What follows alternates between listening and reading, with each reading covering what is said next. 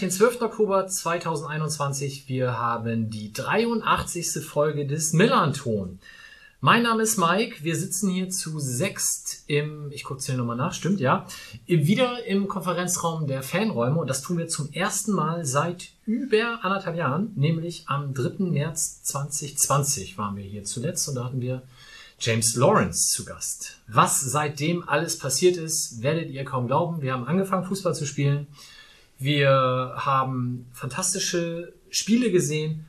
Aber ist wieder zusammen. Ich weiß gar nicht, wo das alles hinführen soll. Bei Millanton hat sich viel getan. Wir haben so ein paar Folgen per Skype aufgenommen, haben festgestellt, ja, das ist dann doch nicht so geil, wie hier zusammenzusitzen. Wir haben stattdessen Being Timo Schulz rausgebracht, was vier Folgen Jahresrückblick waren. Auch das ist ganz hervorragend. Wir haben zwei Hörbücher gemacht, aber wir freuen uns sehr, dass das jetzt endlich wieder losgeht und wir endlich wieder hier zusammensitzen können. Und wir vom eigentlichen Monatsepisoden, wie heißt das? Monatssendung, Team, mhm. sind heute nur zu zweit. Debbie. Ja, ich freue mich riesig. Also es ist echt merkwürdig, wieder hier zu sein. Mit relativ vielen Leuten, sechs Leuten, ist ja schon nicht ganz so wenig wie sonst. Wir beide nur zu zweit, aber wir kriegen wir das schon auch hin. Und wenn du sagst, die letzte Sendung war James Lawrence, dann muss ich sagen, ähnlich doll freue ich mich heute über das Thema, was wir heute haben, was ich jetzt noch nicht verrate. Aber da habe ich mich auch sehr gefreut, weiß ich noch, als James Lawrence da war. nee, aber heute wird auch super. Ich bin guter Dinge und freue mich jetzt einfach nur und auch freue mich über Kuchen und eine schöne Zeit. War der eigentlich, der war zwischendurch schon weg und ist wiedergekommen. Ja, ne? Was genau. hier alles passiert ist. Wahnsinn. Ja. Julian, Sven ist nicht da, du darfst ihn vertreten. Wie geht es dir? Ähm, mir geht's prima. Ich war tatsächlich für das Fanladen-Team auch bei der letzten Sendung mit James Lawrence dabei. Ach. Ähm, Krass. Das ist wirklich beeindruckend. Das ist anderthalb Jahre her und seitdem ist die Welt gefühlt einmal stehen geblieben und beschleunigt gerade wieder so langsam. Äh, insofern freue ich mich, dass wir heute ja, so richtig über Themen reden wie Zuschauer im Stadion. Ist schon ganz geil. Also ich hätte im März 2020 nicht gedacht, dass, äh, dass das irgendwann mal aufhört. Aber zwischendurch hätte ich auch nicht gedacht, dass es wieder losgeht. Insofern sind wir doch ganz gut davor. Ich weiß noch, dass wir ihn damals angesprochen haben, ob er es wohl schafft, mit Wales sich für die EM zu qualifizieren. Ja. Können wir heute auflösen. Ganz andere Themen, genau. So, dann haben wir drei Gäste heute und einer davon war schon mal da. Marvin. Genau, ich war schon mal da, damals noch zum anderen Thema, nämlich darum, damals ging es um die um das allererste Derby am Millantor, äh, Millantor. Ähm, und da haben wir ein bisschen diskutiert, was an dem Tag so passiert ist, ähm, haben die Sachen aus unserer Sicht eingeordnet. Und das hat mir so gut gefallen, dass ich gedacht habe, ich komme noch mal ein zweites Mal wieder. Und deswegen sitze ich heute hier. Aber nicht nur deswegen, sondern auch, weil ich äh, in letzter Zeit mich ein bisschen mehr darum gekümmert habe, wie denn Südkurve gestaltet wird. Ähm, eine große Idee, die wir schon seit längerem haben, wie wir die umsetzen können und ähm, vielleicht auch irgendwann mal nachhaltig umsetzen können. Aber ich glaube, dazu kommen wir später nochmal. Ich habe, glaube ich, gar nicht gesagt, worüber wir heute reden und Debbie wollte es ja nicht erzählen. Ja. Also wir reden äh, über die Süd und wir haben dafür drei Gäste von USP. Das wäre vielleicht zur Einleitung noch ganz gut. Zu seiner Seite Svenja. Genau, hi, ich bin auch dabei. Ich bin schon relativ lange auch bei USP. Meine erste Dauerkarte hatte ich, glaube ich, 2004 oder 2005. Da stand ich allerdings noch in der Nordkurve. Bin 2007 mit dem Projekt ab in den Süden, auch mit in den Süden gewandert sozusagen. Genau, und seitdem stehe ich da mit den anderen. Und genau. leitest heute das nächste Level mit ein. Vielleicht. Mal schauen. ich gebe mir Mühe. Und die letzte Runde, Jana. Ja, ich bin noch nicht so lange dabei wie Svenja und Marvin, aber ähm, ich bin auch schon jetzt etwas länger auf der Südkurve, habe meine St. Pauli-Fankarriere, sagen wir es mal so, als Rumklatschen, wie auch immer, auf der Gegengrade begonnen, begonnen und bin dann irgendwann durch Giovanile und Co. rüber zu USP auf äh, die Süd. Bin sehr glücklich darüber und freue mich auch, dass jetzt eine neue Zeit hoffentlich einleiten und dann diese Kurve mit mehr Leben erwecken. Genau, das werden wir in der zweiten Hälfte wahrscheinlich dann im Detail besprechen, werden viele von euch schon gelesen haben, aber wir diskutieren das heute dann ins Detail aus. Wir müssen aber natürlich trotzdem einmal ganz kurz über den Kuchen reden, der hier vor uns steht. Das ist ein ganz, ganz toller Karottenkuchen von Emmas Konditorei. Und wir bedanken uns bei Wolfgang und Steffi dafür. Das ist ganz großartig. Geht da vorbei, werden wir verlinken. Schmeckt lecker, wie Debbie jetzt spontan bestätigen wird. Ich habe schon gehört, das Tolle an Karottenkuchen ist, der ist niemals trocken. Jetzt sitzen wir hier und freuen uns an einer ganz hervorragenden Tabellensituation. Das sah damals nicht so aus. Im Gegenteil eigentlich. Da hat sich viel getan. Ihr könnt natürlich alle nochmal Timo Schulz nachhören, aber vielleicht sprechen wir trotzdem mal ganz kurz darüber, wie cool das eigentlich ist, momentan zum Fußball zu gehen und diese Spiele zu sehen. Julian, du hast in deiner äh, beruflichen Karriere auch schon viel Scheiße gesehen, sag ich mal. Insbesondere auf dem Rasen, wahrscheinlich auch nebenbei, aber macht es dir momentan mehr Spaß, zu spielen zu gehen? Ey, absolut. Ich habe meine berufliche Karriere mit einer Niederlage am Böllenfeldtor eingeleitet. Und wir haben danach bis irgendwie ein Dreivierteljahr später in Paderborn, glaube ich, kein Auswärtsspiel mehr gewonnen. Du warst also schuld. Das war schon ein ziemlich miserabler Einstand. Äh, Und die erste Hälfte der letzten Saison hat auch nicht sonderlich viel Spaß gemacht, wenn man ehrlich ist. Insofern ist es schon geil, was wir da seit der Rückrunde der letzten Saison irgendwie zusammenspielen. Und wenn man jetzt Platz 1 der Tabelle steht, ist ziemlich gut. Ich bin sehr zufrieden. Absolut. ich, hier, Klopf auf Holz.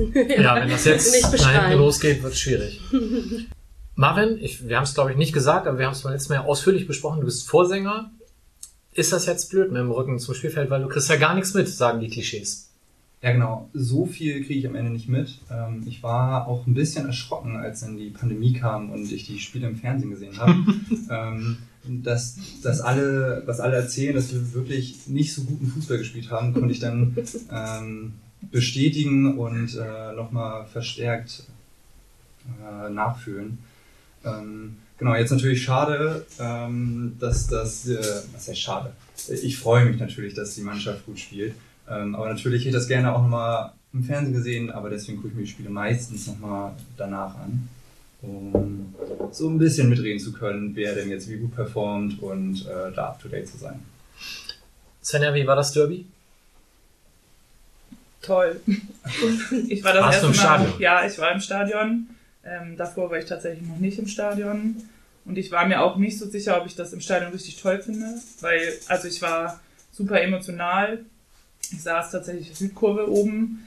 Man hat einen mega geilen Blick auf das Spielfeld. Man konnte das Spiel so richtig genießen. Und das ist, für mich war es wirklich so auch teilweise mit Gänsehaut verbunden. Es war, fühlte sich natürlich nicht normal an, weil meine Gruppe stand nicht ne- neben mir. Klar, vereinzelte Leute, aber halt nicht alle. Aber trotzdem hat sich am Ende so mega toll angefühlt. Das war einfach, ich war super euphorisiert und glücklich und hatte Tränen in den Augen und man lag sich wieder wieder in den Armen und ja, am Ende war ich einfach nur glücklich. So, und das hatte ich quasi vor dem Spiel gar nicht so erwartet. Ich dachte eher, ähm, dass es mich ein bisschen mehr traurig macht, dass alle nicht da waren. Aber ja, es ist dann doch das Derby und ja, also ich fand's geil. Ich kann es nicht anders sagen. Ich fand's wirklich geil. Jana, warst du da?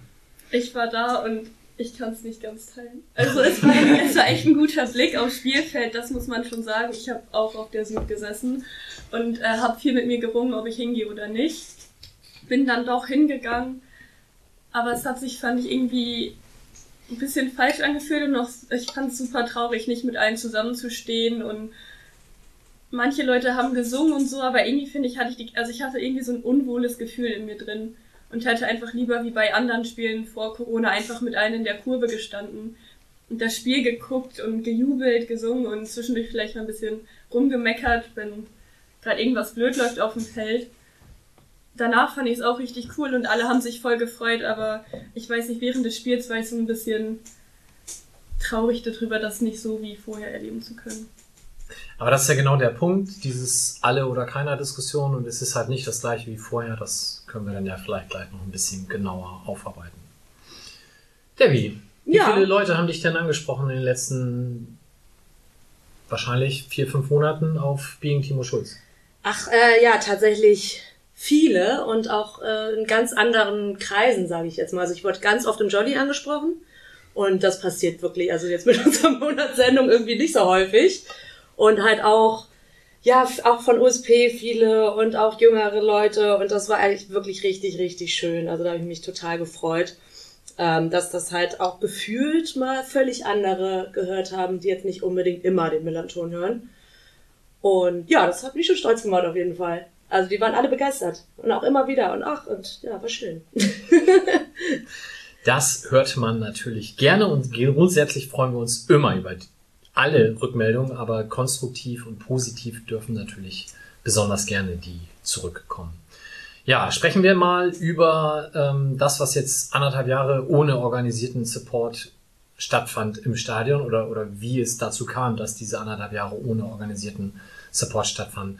Es gab relativ am Anfang diese alle oder keiner Aussage, ja, nicht nur bei St. Pauli, gab es ja bei sehr vielen Fanszenen, eigentlich bei nahezu allen, glaube ich. Ähm, und ja, dann gab's letzte Saison gab's zwei Heimspiele, wo halt so 2.000, 3.000 hin durften oder 1.800, glaube ich, waren es vom ersten Mal oder so. Ähm, und gut, die Saison haben ja alle irgendwie verfolgt und es war einfach ein furchtbares Grauen.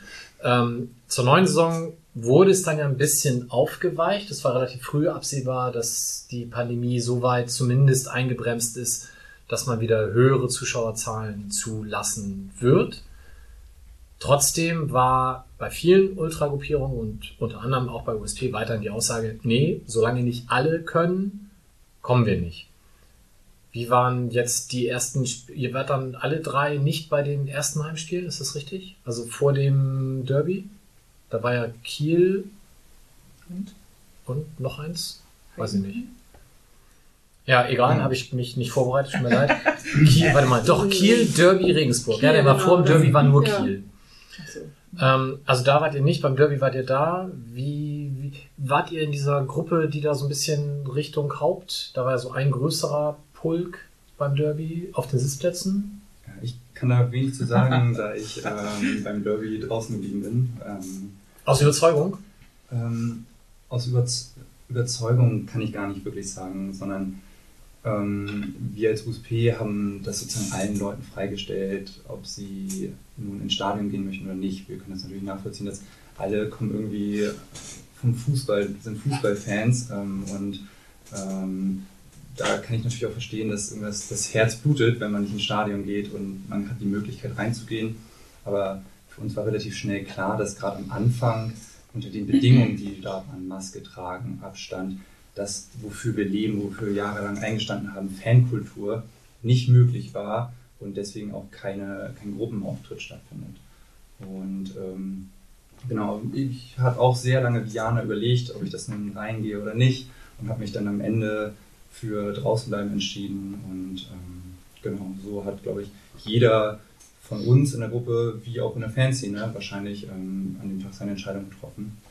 Ähm, genau, ich war während der ganzen Pandemie nur einmal ähm, drin im Stadion. Da hat sozusagen mein Fußballherz doch nochmal ein bisschen äh, gewonnen. Ähm, und zwar musste ich mir das Spiel im Saarland angucken, ähm, weil ich sozusagen durch mein Alter die Spiele vor 2004 nicht mitnehmen konnte und brauchte den Punkt in Saarland. Das war ja ganz schlimm. Das war ein Graus, ja. Aber da dachte, also das war das Pokalspiel in Elversberg. Genau. Und man dachte damals ja vielleicht sogar noch, so lange dauert das hier gar nicht, aber man wurde eines Besseren belehrt. So ist es. Okay, gut. Ähm, dann kam das Spiel gegen Ingolstadt und auf einmal war die Süd wieder da. Und USP war wieder da. Und es gab ja durchaus auch kritische Stimmen, die gesagt haben, ja, wie, das ist jetzt ja aber nicht alle oder keiner. Also so gesehen sind es ja immer noch quasi keiner, weil wir sind nur mit 15.000 da. Die Nord blieb zu. Wie lange war denn dieser Gesprächsprozess bei euch, bis es zu dieser Entscheidung kam, Marvin? Ja, du, du sagst es so, das war, ein, war kein Fingerschnipsen für uns, sondern ähm, seitdem diese Pandemie war und äh, Zuschauer nicht mehr ins Stadion konnten und wir unsere Fankultur nicht ausleben konnten, war natürlich dauerhaft der Wunsch über die anderthalb Jahre da, irgendwie wieder ins Stadion zurückzukommen. Ne? Ähm, unseren Verein zu vertreten, die Mannschaft zu supporten, Gemeinschaftsgefühl zu erzeugen. Und Ähm, ich meine, das ist natürlich auch ganz logisch. Vorher gab es Leute in unserer Gruppe, die haben alles danach ausgerichtet. Oder auch in der Fanszene gibt es Leute, die richten alles danach aus. Urlaub, Geburtstage, alles wird danach ausgerichtet, diese Mannschaft zu supporten und zu sehen. Und auf einmal bricht das weg. Und ähm, da kann, war es ja klar, dass dieser Wunsch einfach besteht, immer nach Lösungen zu gucken, wie man irgendwie ins Stadion kommt und das möglich macht.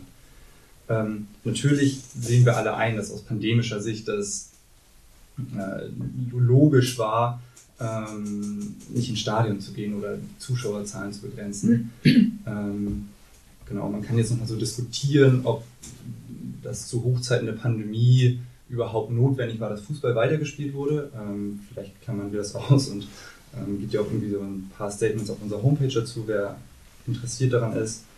Ähm, genau. Aber aus den Gründen haben wir dauerhaft so eine Entwicklung, alle Veränderungen, die es gab, immer verfolgt, in der Gruppe diskutiert, mit Institutionen wie dem Fanladen, ähm, mit Einzelpersonen aus der Kurve, mit Einzelpersonen aus der Fanszene, immer diskutiert und bewertet und geschaut, ist da irgendwie ein Weg. Ne? Ähm, genau. Und auch wenn dieser Wunsch, jetzt zurück in die Kurve zu kommen, immer bei uns präsent war, war klar für uns als Gruppe, die ja für Sachen steht auch, dass wir gewisse Kriterien erfüllt haben müssen, ähm, damit wir irgendwie zurückkehren können einen Auftritt machen können. Und da haben wir uns vier, würde ich jetzt einfach mal nennen, da gibt es natürlich noch ganz viele kleinschichtigere, aber mal so, um so ein Verständnis davon zu haben, für uns war es irgendwie wichtig, dass doch ein Großteil schon rein kann und gerade haben wir uns da so ein bisschen an den Dauerkartenplätzen orientiert. Ich weiß jetzt nicht die genaue Zahl, aber ungefähr 14.000 bis 15.000 Dauerkarten haben wir ja und haben gesagt, ja, okay, das wäre doch zumindest mal eine Richtlinie, dass wir, wenn die wieder drin sind, einen Haken dahinter machen können, dass wir zumindest mit einem Teil der, der Leute wieder im Stadion sind. Ähm, und natürlich, das sagte ich eben schon, war es für uns elementar wichtig, dass Fankultur wieder stattfinden kann. Ne? Dass wir hüpfen können, dass wir auf der Kurve proben können, Fahnen schwenken, Tifo-Materialien mit reinnehmen können und halt auch ohne Maske dort stehen. Ähm, und genau, das war ja die Spiele vor dem Ingolstadt-Spiel beispielsweise gar nicht gegeben. Ähm, genau.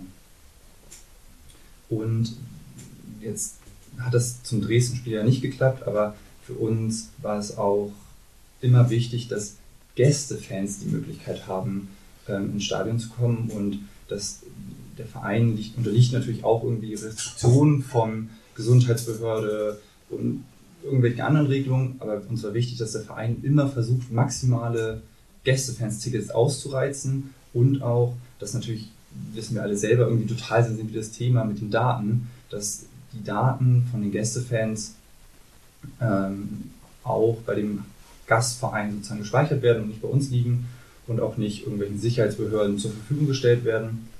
Ähm, und genauso natürlich, wie das mit unseren Tickets gehandhabt wird. Und das waren so die groben Leitplanken, an denen wir uns orientiert hatten, die wir ganz lange ausgemustert hatten.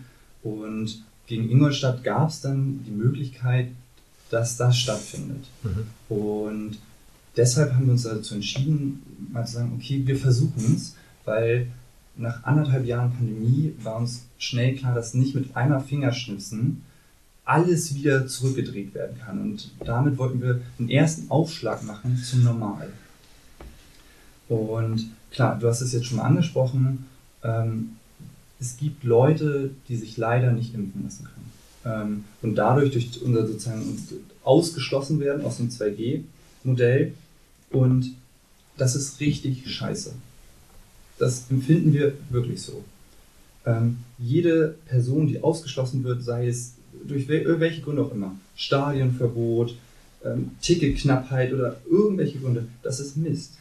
Alle, die sozusagen ins Stadion gehen wollen, die Teil von unserer Fanszene sein wollen, herzlich willkommen. So war St. Pauli immer.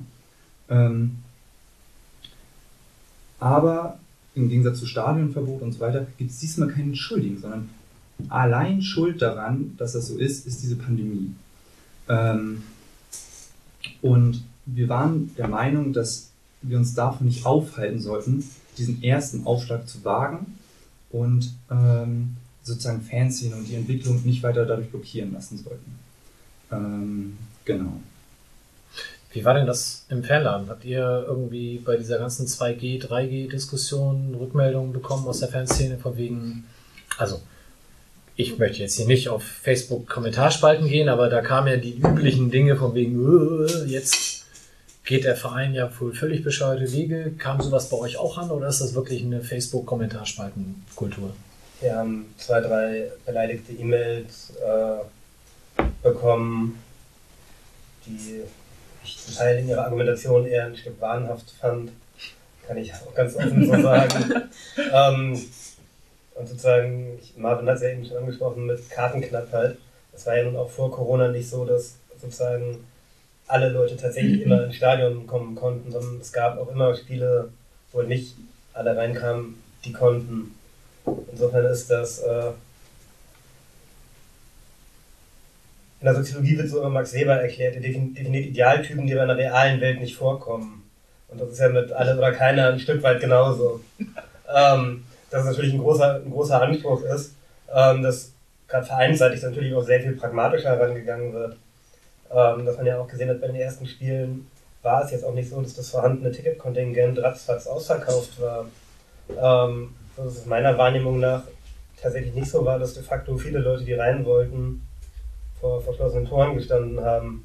Es gab sicherlich viele Leute, die auch mit dem Verkaufsprozess online nicht zurechtkamen und da gibt es so garantiert auch noch Verbesserungsansätze. Ähm, aber der Vorwurf, der da gemacht wird, irgendwie von so einer reinen Lehre, alle oder keiner abzuweichen, den finde ich da ein Stück weit auch absurd. Ja. Vielleicht nochmal ein Nachsatz dazu. Ähm, vielleicht sollte man dieses ganze Thema auch noch nicht als abgeschlossen sehen, sondern eher als Prozess. Ähm, dass die Nordkurve beim ersten Spiel zu war, das war eine dicke Kröte, die wir schlucken mussten. Und wir haben auch überlegt, sagen wir denn jetzt auch unseren ersten Auftritt und verlagern alles nach hinten. Wir haben uns am Ende dann dazu entschieden, das zu machen und durchzuziehen. Aber alle wussten in dem Moment, die nächsten Wochen müssen wir daran, alles daran setzen, mit den Beteiligten, mit denen wir darüber sprechen, mit Fanladen, mit dem Verein, dass die Nordkurve wieder aufgemacht wird. Und diese Pandemie, so wie sie gerade ist, unserer Meinung nach ich bin kein Experte bei dem Thema, aber ich glaube, das wird noch eine lange Zeit lang so gehen. Und so gibt es alle Probleme. Es gibt ja noch viel mehr Sachen, die noch nicht gut laufen. Kann man ja auch so ehrlich sagen. Aber das ist ein Prozess, den wir jetzt angehen müssen und jedes Thema lösen müssen. Ähm, und da habe ich, da kannst du mich ja gleich nochmal verbessern, aber da habe ich ein Gefühl, dass alle Beteiligten gerade daran sind, für jedes kleine Problem eine Lösung zu finden. Aber das Ganze findet natürlich nicht im luftleeren Raum statt. Ähm, USP kann nicht bestimmen, sozusagen, wie die Corona-Regeln in Hamburg gemacht werden. Ähm, da müssen wir uns ein bisschen unterordnen, aber alle Schlupflöcher, die es gibt, irgendwie gucken, dass man das so gut und cool für alle machen kann. Ich würde noch mal kurz auf die Nordkurve zurückkommen, weil da teilweise so diese Erzählung verbreitet wurde, die Nordkurve sei geschlossen gewesen, damit die Südkurve irgendwie in dem Umfang aufmachen kann. Ähm, und das ist ja, aber schlichtweg auch völliger Unsinn. Man sieht man auch bei Testspielen, dass der Verein ja häufig dann nur eine Kurve aufmacht, weil man ansonsten viel mehr Ordnungsdienst und so weiter einsetzen muss. Äh, und es schlichtweg gerade logistische Schwierigkeiten gibt, ähm, genug Ordnungsdienst und Catering-Personal für alle Kurven auch zusammenzubekommen. Einfach weil das ein Gesellschaftsbereich ist, wo die, also wo die Leute so als Arbeitskräfte herkommen, in dem Leute zum Teil auch noch nicht vollständig durchgeimpft sind oder das zum Teil auch gar nicht vorhaben. Ähm, insofern, viele Leute unterstellen dem FC St. Pauli in seiner Kommunikation immer gern das Böseste und vermuten da irgendwas Finsteres hinter, wenn da organisatorische Gründe steht. Aber es waren halt tatsächlich auch organisatorische Gründe, die dazu geführt haben, dass die Nordkurve geschlossen war. Also einfach, weil mir das so, ich, ich nehme das so wahr, dass das als Erzählung immer noch rumschwirrt ähm, und auch heute wieder in diesen sozialen Medien rumschwirrte. Das ist aber schlichtweg auch totaler Unsinn.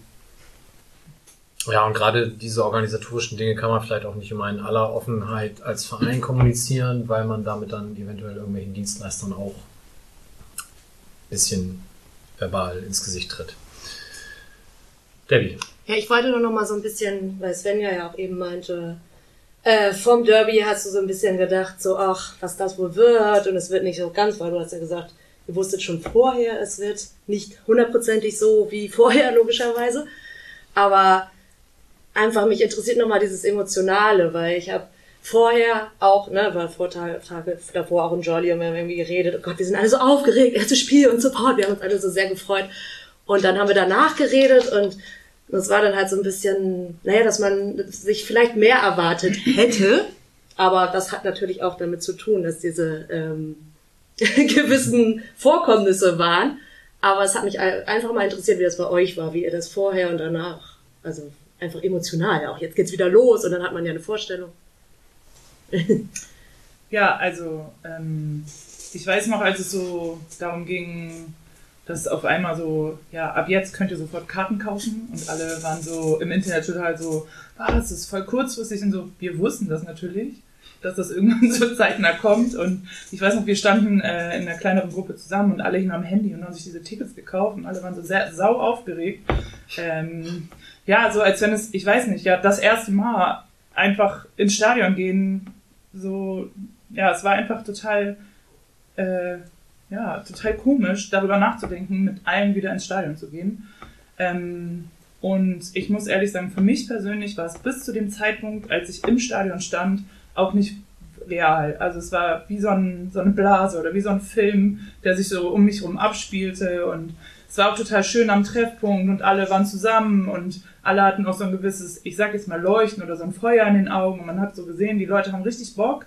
Aber so für mich persönlich war es so, ich stand erst dann in der Mitte und als dann alles sich so füllte und alles wieder, sag ich mal, wie vor anderthalb Jahren im Stadion so von, von sich ging, ne, die Trommeln wurden aufgehängt, die Banner wurden aufgehängt, die Fahnen wurden verteilt und all das, jeder stand so an dem Standpunkt, wo er so vorher dann auch stand, dann fühlte sich das erst so richtig greifbar an. So. Und mhm. ich war, also bin ich eh, aber ich war super emotional, also ähm, Hells Bells und Herz von St. Pauli liefen bei mir auch die ein oder anderen Tränen runter und dann meine Nachbarn und Nachbarinnen genauso und wir haben uns so, ja, so glück, glückselig angeguckt. Ähm, was ich dann aber schnell feststellen musste, und das hat mich selber überrascht, dass es sich nach ganz kurzer Zeit wieder ganz normal angefühlt hat. Also so, als wenn diese anderthalb Jahre Pause nicht passiert sind. Und auf einmal war man wieder so im Tritt und hat einfach so die Dinge gemacht, die man vorher auch immer gemacht hat und die einem Spaß gemacht haben. Ähm, ja, ich weiß gar nicht. Ich kann nicht sagen, ob ich. Ich glaube, ich bin nicht so erwartungsvoll an diese Sache mhm. rangegangen. Nicht, weil ich keinen Bock hatte oder ich nicht, sondern weil ich da schon dann geglaubt habe, dass es für andere Leute und für alle Leute nach anderthalb Jahren auch ein krasser Schritt ist und emotional ist. Einige Leute haben teilweise gar kein Spiel gesehen. Weder im Fernsehen noch übers AFM-Radio oder nicht mal über eine App zwischenzeitlich, sondern haben dann quasi am Ende das Ergebnis geguckt, so weil sie es einfach nicht mhm. ähm, emotional irgendwie gut verarbeiten konnten. Und ähm, deswegen war für mich, dass ich so dachte, so, ja, mal sehen, was passiert. So, das wird schon laufen, weil das können wir auch gut. Das machen wir ja schon seit langer Zeit. Das wird schon irgendwie wie Fahrradfahren, ne? Das verlangt man nicht. Aber die Leute waren halt einfach, genau, aufgeregt und emotional. Und deswegen war mein Anspruch nicht von denen, das muss der geilste Auftritt, den wir jemals gemacht haben, werden, sondern eher so, hey, wir sind nach anderthalb Jahren wieder zusammen und wir machen es für uns geil. Und es fühlt sich für uns als Gruppe wieder richtig geil an. So. Und das muss ich sagen, das tat für mich, dieses gemeinsam da wieder zu stehen und irgendwie alle auch wieder zu sehen, auch die anderen Südkurvengruppen um uns rum. Das fühlte sich, das war für mich das schönste Gefühl an diesem ganzen Tag. Muss ich persönlich okay. sagen. Also dann gar nicht, dass man danach gedacht hat, ach Mensch, also wie es ja sonst immer so ist, könnte, hätte man da doch ja, aber habe ich jetzt einen teuer, besseren Auftritt erwartet. Ich weiß es ja nicht. Aber, aber also es war sowas... nicht, nicht mein Anspruch, nee, muss ich ehrlich okay. sagen. Also ja. wie gesagt, es war eher so, dass ich so dachte, geil, wir sind endlich wieder zusammen hm. und egal, ja. wir hätten das Spiel ja auch verlieren können und oder ja. so, das, das sind ja immer so Sachen, das beeinflusst ja so eine Spielsituation, also so eine Situation einfach auch, wie man dann zusammen ist. Aber es war einfach toll, weil wir alle zusammen waren und das war für mich irgendwie das größte Gefühl in der, in der Zeit sozusagen. Mhm. Aber es ja, ist sehr persönlich. Ja. Also ein sehr persönlicher Eindruck. Aber ich weiß nicht, vielleicht sieht Jana das auch genau. anders. Ja. Jana hat ja eben gesagt, das Derby hat sie komplett anders wahrgenommen. Genau. Svenja, wie war das erste Spiel dann gegen, äh, gegen Ingolstadt? Ich bin beim ersten Spiel äh, dann zum Marsch dazu gekommen, weil ich vorher noch einen Termin hatte und es war direkt wieder irgendwie so schön, so viele Leute zu sehen und zusammen zu singen und zum Stadion zu gehen. Und was ich einfach super witzig fand, war, dass äh, die ganze Zeit Hustenbonbon Pakete rumgingen, weil irgendwie alle schon vorher Angst hatten, dass die Stimme einfach komplett versagt. Ähm, also keine Werbegeschenke, sondern wirklich äh, nicht diese Dinger, die man hier vom Sponsor of the Day kriegt. Oder? Nee, wirklich. schwören darauf. Ne? Ach so. Ja. Aber es ging halt echt verschiedene Sachen rum, so Tüten hier, nimm dir, pack dir ein und äh, auch im Stadion noch. Und dann sind wir reingegangen. Es war halt ein bisschen schade, dass wir uns auf die Aufgänge ähm, aufteilen mussten. Aber man hat sich ja im Stadion dann ungefähr wieder gesehen und ich fand es auch schon wieder super, wenn man einfach da hergelaufen ist und Leute gesehen hat, also wenn man im Stadion dann rumläuft in der Kurve, sind ja überall verschiedene Gruppen und immer verschiedene Leute, die man so kennt und wo man dann kurz mit quatscht, die man auch teilweise ewig nicht mehr gesehen hat. Wenn man die, da hatte ich mit äh, Svenja und man von ja auch noch kurz drüber gequatscht, die hat man halt vorher nicht so oft gesehen während Corona, weil man die immer bei den Spielen sieht und ich weiß nicht, fand ich einfach schön, die wiederzusehen. Und ich fand es auch super surreal. Ich stand zwischendurch in der Kurve und habe einfach nur geguckt und war so, okay, was passiert hier gerade? Die Fahnen werden rausgeholt, alles wird aufgehängt und fertig gemacht und ich weiß nicht, das war so ein bisschen Reizüberflutung, aber im positiven Sinne. Und dann hat sich auch super schnell wieder normal angefühlt und es war ein unglaublich tolles Gefühl, wieder mit allen da zu stehen oder mit halt allen, die teilnehmen konnten. Ich hätte es auch super gefunden, wenn wir ein komplett volles Stadion gehabt hätten weil das ist ja auch eigentlich das, was wir immer wollen, mit allen Leuten, mit Gästefans, mit allen St. Pauli-Fans zusammen ein geiles Spiel erleben, wo wir uns dann hoffentlich immer drei Punkte holen. Ähm, ja, es war irgendwie echt toll. Und ich habe auch zu den Hustenbonbons, ich weiß nicht, wie viele nachher nehmen müssen, weil meine Stimme nach nicht mal zehn Minuten komplett versagt hat, was ich eigentlich sonst vorher nie hatte. Aber ja, man war ein bisschen aus der Übung, aber ich fand, wir sind alle relativ schnell wieder gut reingekommen. Jetzt muss ich die Chronologie, Chronologie mal komplett brechen. Wie war denn Ultra in den anderthalb Jahren überhaupt? Was habt ihr denn gemacht? Die Mittwochstreffen fanden ja wahrscheinlich nicht statt oder habt ihr die auf Skype gemacht oder wie lief das? Haben wir vorher nicht drüber gesprochen, da fällt mir gerade ein. Ja. Also. ja, also die Treffen sind natürlich erstmal aufgrund der Pandemie total weggefallen, was für einige natürlich auch, finde ich, sondern ne, also wie viele Jahre vorher saß ich jeden Mittwoch mhm. auf dem Mittwoch quasi hier mit meiner Gruppe und habe über Themen gesprochen und auf einmal, das war so ein fester Termin, ne, da war klar, da gehe ich nicht auf den Geburtstag, da gehe ich nicht, weiß ich nicht, zum Friseur oder zum Arzt oder was auch immer, sondern da bin ich mittwochs immer hier mit meiner Gruppe. Also das war für mich auf jeden Fall schon ziemlich komisch. Auf einmal hatte man so viel Zeit und äh, ja, was hat die Gruppe alles gemacht? Ne? Also ich glaube, erstmal eine ganze Zeit lang auch gar nichts. Man war so ein bisschen auch ja, wie sagt man, ja, einfach eingefroren, weil das natürlich eine Situation ist, mit der, also die konnte natürlich keiner irgendwie vorhersehen. Aber ich weiß noch, wie wir nach Sandhausen gefahren sind und da war das Thema ja noch so mhm. bisschen, also sag ich mal, da war es schon so präsent, aber alle so, ja, Corona, das wird schon irgendwie in zwei Wochen vorbei sein. Aber als es dann soweit war, dass es hieß, okay, es findet ein Spiel nicht statt und dann findet da noch ein Spiel nicht statt. Und ich finde, ich habe es ganz lange nicht begriffen, dass es sozusagen, was heißt begriffen, aber so verstanden, dass äh, man dachte halt immer, es ist halb in zwei oder in drei Wochen halt wieder vorbei. So, und dass das Ganze anderthalb Jahre lang andauert, hat, glaube ich, einfach niemand und ja auch immer noch nicht vorbei ist. So, das hat einfach niemand so erwartet. Und deswegen, ja, also war es schon auf jeden Fall, aber ja, die Gruppe hat auf jeden Fall noch was gemacht, aber es kam aber auch super oft der Satz, hätte ich gewusst, dass Sandhausen das letzte Spiel wäre. Dann wäre ich mal mitgefahren. Also, also irgendwie hat niemand da so mit gerechnet, dass es echt so schlimm war und dann war ja Nürnberg, glaube ich, das nächste Spiel und das hat ja gar nicht mehr stattgefunden. Und ich fand auch, man war am Anfang wie noch so ein bisschen so einer Schockstarre, ja. man hat, konnte das Ganze noch gar nicht richtig greifen. Ich fand generell, das ganze Corona-Thema hat sich und er fühlt sich zum Teil immer noch surreal an und war halt als Gruppe irgendwie schon ein bisschen komisch.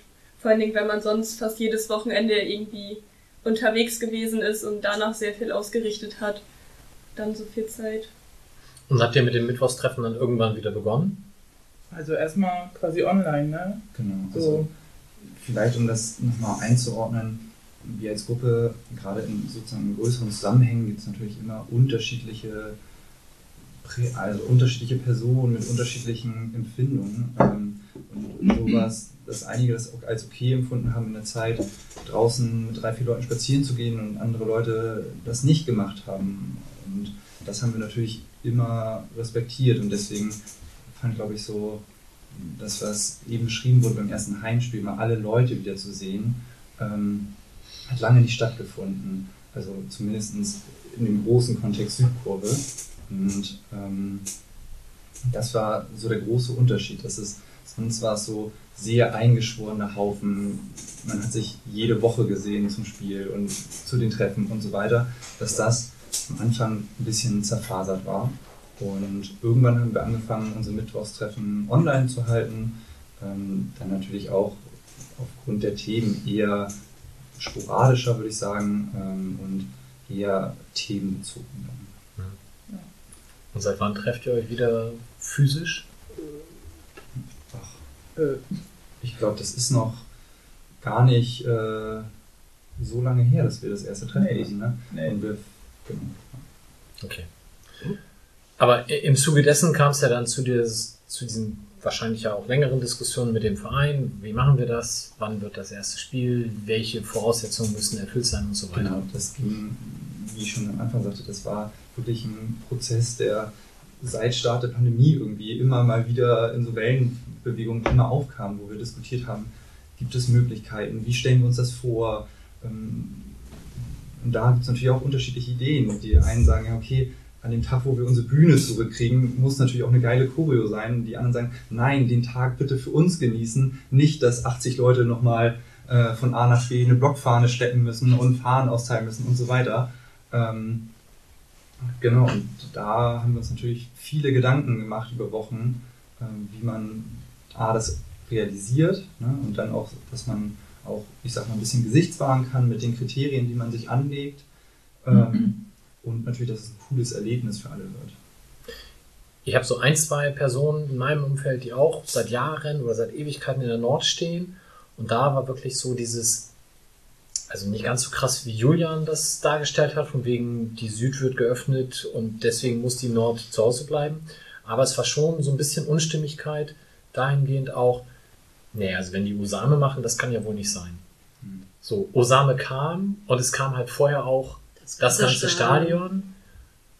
Im Nachhinein ist man immer schlauer und vielleicht wäre es cleverer gewesen zu sagen, einmal Haupttribüne, Haupttribüne, gegen gerade, gegen gerade, Südkurve, Südkurve oder sowas, statt das ganze Stadion. Macht man sich über sowas vorher Gedanken oder ist es einfach durchgerutscht? Ich glaube, dass an dem Tag, wie Svenja das sagte, schon alle super aufgeregt waren, jede andere Empfindung hatte und mh, auch ein paar Abläufe vielleicht noch nicht ganz so drin waren. Dann gab es natürlich auch äh, in der Kurve eine Blocktrennung. Also das heißt, es gibt ja zwei Bereiche in der Südkurve. Das heißt, man kann sich dann auch äh, in dem Moment kurz vorher nicht ganz so gut abstimmen.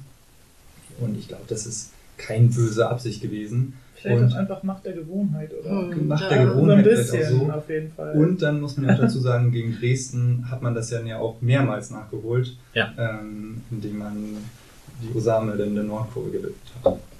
Ich kann die Bauchschmerzen in der Nordkurve da tatsächlich auch sehr nachvollziehen, aber ich würde auch dafür so ein bisschen Nachsicht werben an der Stelle, weil es ist seit anderthalb Jahren so, Leute planen Dinge ähm, und die werden dann sozusagen in der realen Umsetzung von Ereignissen und Verordnungen auch ein Stück weit wieder überholt.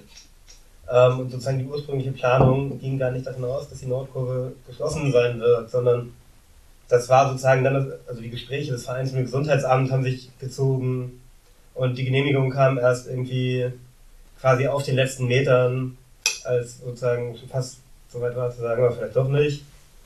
Und dass dann die Nord, dann war irgendwie klar, die Nordkurve darf unter den Umständen nicht aufgemacht werden. Ähm, und das ist ja jetzt kein FC St. Pauli-Problem und das ist echt kein Ultra St. Pauli-Problem, sondern sozusagen, das sieht man ja in der ganzen Politik und Verwaltung seit anderthalb Jahren, dass teilweise die Ereignisse und die Prozesse drumherum einfach schneller sind als die Entscheidungen, die dazu getroffen werden und erst recht schneller sozusagen als die Umsetzung in ganz konkreten Abläufen. Mhm. Also ich wäre sozusagen aus einer Nordkurvenposition darüber auch beleidigt und eingeschnappt. Aber ich glaube, diese Nachsicht sozusagen zu sehen, das ist auch in anderen Bereichen nicht alles immer perfekt gelaufen, die muss man schon auch aufbringen. Ja, ich glaube auch nicht, dass ihr dann ich weiß es nicht, aber vor den Spielen alle Lieder nochmal durchgeht, oh, ne, wie du schon sagst, macht der Gewohnheit, das passiert dann halt einfach, ne, wenn, aus der Situation heraus, dass man das Lied halt anschippt, wo man das halt normalerweise immer so macht und dann, ja, aber ich kann es halt auch verstehen, dass man das dann in dem Moment ein bisschen blöd fand, ne, mit das ganze Stadion, aber das ist, glaube ich, ein bisschen viel verlangt, dass man daran auch noch denkt. Aber Genau, es ist einfach eine sehr dynamische Situation. Und Ja. wie Julian das beschrieben hat, die Tage bevor alles veröffentlicht wurde, wurde war dann auch, ähm, ging alles sehr Schlag auf Schlag und Entscheidungen mussten innerhalb von kürzester Zeit getroffen werden. Ähm, und genau, das führt dann dazu, dass vielleicht die eine oder andere Sache gar nicht böse gemeint ist, aber böser rüberkommt, als es dann ist. War das Ja. für dich auch das erste Spiel wieder auf der Süd? Oder hast Nee, du nee, ich war auch beim Derby das erste Mal. Genau. Und äh, hab's auch ähnlich wie Svenja gesehen. Ich habe auch gedacht, oh Gott, das wird ja gar nichts, weil ich halt auch äh, gerne supporte. Und ähm, das, wenn das nicht da ist, dann ist das irgendwie nicht so das Richtige für mich. Und dann habe ich halt auch immer so ein bisschen zu euch hochgeguckt, weil ich stand unten und so, ah, kann ich jetzt singen oder nicht? Das war eigentlich so ein bisschen blöd alles. Aber genau, dann äh, gegen Ingolstadt war ich natürlich dann auch da, auch in der Süd. Und ja, genau. Und dann habe ich mich halt auch so gefragt, weil ähm, ob ihr sowas vorher bespricht. Ich weiß, äh, weiß es ja nicht, aber das schon, man hat schon ein bisschen das Gefühl gehabt, dass da schon so sich Gedanken gemacht wurden, wie machen wir das beim ersten Spiel, neue Vorsänger, auch eine, was mich natürlich sehr gefreut hat, Vorsängerin, die mir sehr am Herzen auch liegt. Und äh, habt ihr sowas lange in der Pandemie besprochen oder war das auch spontan? Genau, bei sowas Ja. haben wir uns natürlich die Zeit jetzt genommen. Ja, aber es wird ja passen. sich aufzustellen und ähm, dann zu gucken, dass man auch manche Themen mit jüngeren Leuten besetzt. Ähm, weil wenn jemand äh, diesen ganzen Ultrakram schon seit 10, 12 Jahren macht, ähm, dann ist irgendwann auch ein guter Zeitpunkt, ähm, mal Themen abzugeben an jüngere Leute, die dann immer noch natürlich in gewissen, bei gewissen Themen immer auf Ältere zurückkommen können. Ähm, aber da mal neu zu denken, sich neu aufzustellen und genau, das haben wir natürlich in der Pandemie viel gemacht. Das hat man auch gemerkt. Das finde ich auch, ist ja dann auch was Gutes, wenn jetzt halt äh, zum Beispiel jemand weibliches da oben vielleicht. Rostock Spiel ist ja bald und so. Das ist ja irgendwie eine, eine schöne Entwicklung, die man vielleicht mit mehr Zeit in der Pandemie entwickeln konnte, als man es vielleicht sonst hätte entwickeln können. Vielleicht auch mal was Gutes. vielleicht. Absolut. Gab es denn da, also ich hoffe ja immer, sowas passiert nicht, aber gab es denn da die eigentlich zu erwartenden negativen Reaktionen in irgendeiner Art und Weise auf die weibliche Vorsängerin? Also ich habe nichts mitbekommen. Ich habe auch nichts Negatives mitbekommen, irgendwie aus unseren Reihen gutes Feedback, aber ich finde es halt immer schwierig, weil gerade so Fußball Deutschland sich ja sehr gerne das Maul zerreißt. Wir hatten ja vorhin schon mal die Facebook-Kommentarspalte. Da wird St. Pauli ja immer sehr gern auseinandergenommen und ich finde das halt irgendwie immer schade, dass es äh, ja, bei einer Frau schwieriger ist, wenn sie als Vorsängerin oben steht, als bei einem Typen und man sich das halt irgendwie ja, mehr Respekt erkämpfen muss, einfach dadurch, dass man eine Frau ist. Und ich hoffe aber, dass das in Zukunft einfach alles ein bisschen besser läuft und äh, ja, dann auch niemand da irgendwie einen großen Shitstorm oder so abkriegt. Das finde ich Ja, ich frage mich auch, echt ja, ob das überhaupt wichtig ist, das überhaupt ne, zu, ob man das einfach gar nicht erwähnt. Aber das finde ich ja dann auch wieder quatschig, weil es sollte schon, weil es ist ja nun mal sehr, sehr, sehr selten bis gar nicht. ich glaube mal Bremen oder so, ne? Ich weiß nicht. Auf jeden Fall ähm, finde ich schon, dass man es erwähnen muss. Ja, wir hatten es ja in der letzten Sendung auch mal thematisiert Ja. und da war das halt noch nicht und Hm, umso genau. besser, wenn es Ja. dann jetzt soweit ist. Ein Thema Genau. noch, du hast, also hast du schon gesagt, gegen Dresden, die Nord wurde dann ja angemessen auch äh, gewürdigt, wie auch immer. Ähm, was nicht gewürdigt werden konnte, war der Gast, weil der war nicht angereist, beziehungsweise nur mit sehr vereinzelten Leuten. Was macht das denn für euch mit dem Spieltagserlebnis, wenn keine Gästefans oder halt nicht der erwartbare Gästemob gerade bei Dynamo Dresden dann da ist? Also nun ist Dresden natürlich auch sehr speziell, weil da arbeitet man sich natürlich noch mal mehr mit noch unterirdischeren Themen auf der anderen Seite ab, aber äh, grundsätzlich werden wir wahrscheinlich auch gegen Rostock wieder einen nahezu leeren Gästeblock erleben müssen. Ändert das was für euch oder guckt ihr da erstmal nur auf euch? Vielleicht nochmal einmal kurz eingehakt. Ähm, Dresden hatte natürlich die gleichen Möglichkeiten wie alle anderen St. Paulianer und St. Paulianerinnen auch. Ne? Also Klar. Der, der Verein hat es möglich gemacht, dass die maximale Ticketanzahl an Gästetickets rausgegeben werden wurde oder rausgegeben werden konnte. Die Datenlagen hätten sozusagen bei, beim Verein genau in Dresden gelegen. Ähm, auch wenn man sozusagen Differenzen hat, sagte Jana ja vorhin schon ganz gut, ist auch Gästefans Teil von unserer Kultur. Und man hat sich ja auch in der Vergangenheit von St. Pauli immer solidarisiert, wenn Gästetickets beschnitten wurden und so. Und daher war ja auch eine unserer Bedingungen, dass wir wieder reingehen, dass das auch sozusagen für Gästefans gilt, auch keine Restriktionen, was Tifo-Materialien und so weiter angeht.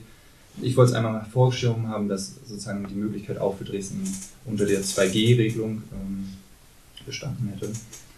Und vielleicht sagen wir mal einen Halbsatz und den wir gerne nochmal rübergeben. Ähm, das ist natürlich schon schade, wenn Gästefans nicht da sind, ähm, weil gerade Ultras ist natürlich auch sich immer gucken, wer denn heute in der Kurve der Stärkere ist, wer kreativer ist und so weiter. Ähm, dass dieses Battle, nenne ich es jetzt einfach mal, nicht stattfindet. Hm, Aber auf der anderen Seite ist natürlich allererster Linie unseren Verein pushen. Wir wollen die drei Punkte haben, wir wollen gewinnen. Burgstaller soll laufen und laufen und laufen. ähm, und das rückt dann, glaube ich, an so einem Tag, wo keine Gästefans sind, nochmal ein bisschen mehr in den Vordergrund. Es ist halt schade, auf leeren Gästeblock zu gucken. Ich finde es irgendwie richtig traurig, auch wenn ich es nicht vermisse, in den Gästeblock äh, bei Dynamo zu gucken und dann da Sachen zu sehen, die ich gerade echt eigentlich gar nicht sehen möchte und auch andere Sachen da teilweise passieren, aber das halt, wie Marvin gerade schon gesagt hat, man pusht sich auch gegenseitig und ich weiß nicht, das Ganze im Stadion und die Choreo machen und hin und her und manchmal so einen kleinen Seitenhieb an die äh, andere Ultraszene, ja, das macht das halt auch schon ein bisschen aus. Aber man merkt ja gerade überall, dass 2G, 3G total das Thema ist und sie haben ja die gleichen Möglichkeiten wie wir gehabt, ins Stadion zu gehen. Da muss man dann halt gucken, wer welche Möglichkeiten besser findet. Ähm, ja. Absolut. Auch an der Stelle ist es natürlich so ein bisschen auch albern, wenn irgendwelche Fans, also es ist ja durchaus so, dass Fanszenen nun auch soziale Zusammenhänge sind, in denen durchaus Drogen und andere Dinge konsumiert werden und jetzt nicht immer penibelst auf die eigene Gesundheit geachtet wird. Ähm, und wo es in der einen oder anderen Fanszene auch äh, den Missbrauch von muskelaufbauenden Mitteln Mittelspritze geben wird. Ähm, und dass man sich dann ausgerechnet sozusagen an der, an der Impfung so abarbeitet und da eine So. Frage der Solidarität draus macht, ähm, ist natürlich auch ein gutes Stück weit scheinheilig. Das ist eigentlich ein sehr schönes Schlusswort. Zumindest machen wir jetzt erstmal eine Pause, um hier einmal durchzulüften. Das hast du sehr schön gesagt, Julian. Bis gleich.